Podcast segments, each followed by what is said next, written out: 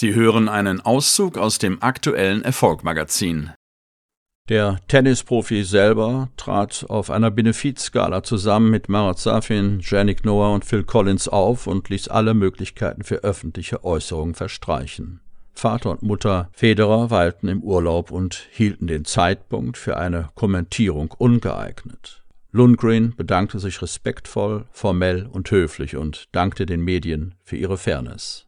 Zum Masters Cup in Texas sei er bereits körperlich und mental im stumpfen Zustand angereist, wusste die NZZ damals zu berichten.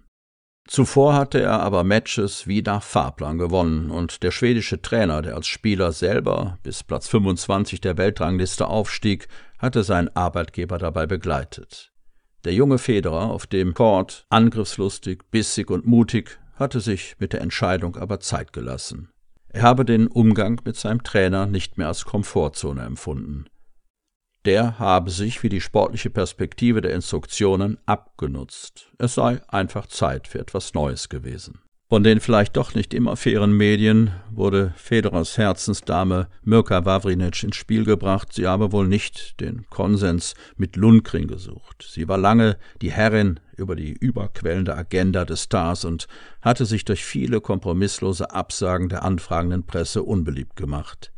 Sie kümmerte sich auch um die Sponsoren und müsse Nein sagen, damit ihr Freund atmen könne, schrieb der Blick damals über die Wachfrau. Kritiker und Freunde allerdings kritisierten die Netzwerkarbeit und den überladenden Terminkalender des ansonsten sehr persönlichen und nahbaren Promis. Mirka hält mir den Rücken frei, muss allerhand einstecken, entschuldigte Roger seine Freundin gegenüber dem Blick. Er könne sich so auf das Tennis konzentrieren, während sie ihm an vielen anderen Fronten mit großem Einsatz entlaste. Die zwei Jahre ältere Ostschweizerin mit slowakischen Wurzeln lernte er bei den Olympischen Sommerspielen in Sydney kennen. Sie verlor damals in der Startrunde, er verpasste knapp eine Medaille, beide verliebten sich.